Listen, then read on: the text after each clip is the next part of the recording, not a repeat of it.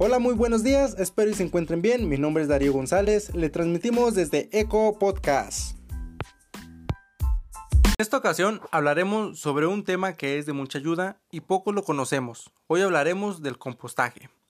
Primeramente, muchos se preguntarán qué es el compostaje.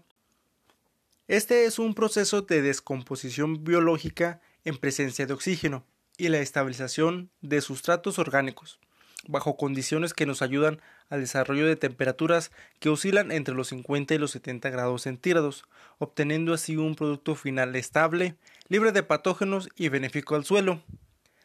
¿Y qué necesitamos para realizar el compostaje? Los elementos principales para el desarrollo de una composta son materia orgánica principalmente, humedad, oxígeno y microorganismos, los cuales están presentes de manera natural en la materia orgánica y como resultado de esta descomposición obtendremos dióxido de carbono, agua, calor y otros componentes gaseosos.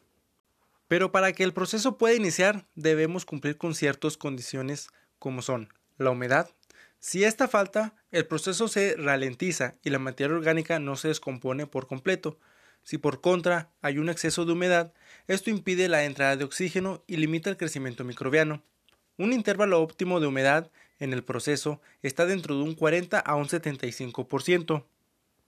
Otra condición es la porosidad de la materia orgánica, ya que ésta limita, si son muy pequeñas las partículas, o favorece la aireación de la composta.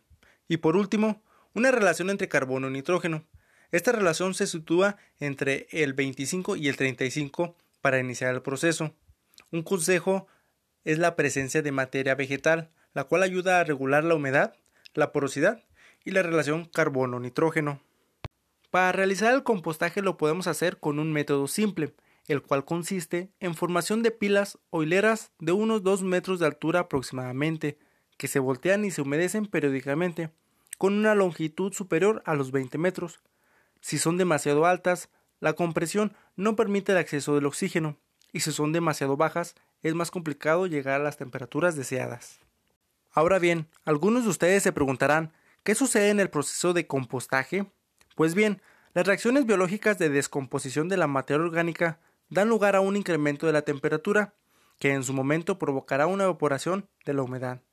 Algo muy importante es que se debe ir aportando el oxígeno necesario para que el proceso continúe hasta que la materia orgánica degradable se consuma por completo y la temperatura descienda. A esto se le conoce como fase de descomposición.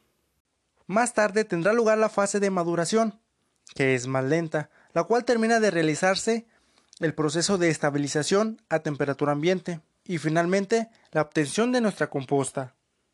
Y ustedes se preguntarán, ¿cuáles son las ventajas?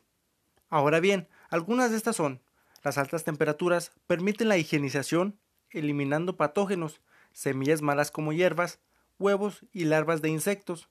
Se eliminan malos olores, se reduce el peso y volumen, y se cuenta con un material rico en nitrógeno. Hay que tener en cuenta el espacio suficiente para realizar las pilas o las hileras, al igual la recogida de lixiviados, que estos también pueden ser considerados como fertilizantes orgánicos, la presencia de metales pesados, los cuales pueden incorporar a la composta afectando posteriormente, y la pérdida de nitrógeno a la atmósfera. En realidad, muy interesante el tema, pero el tiempo se nos agotó.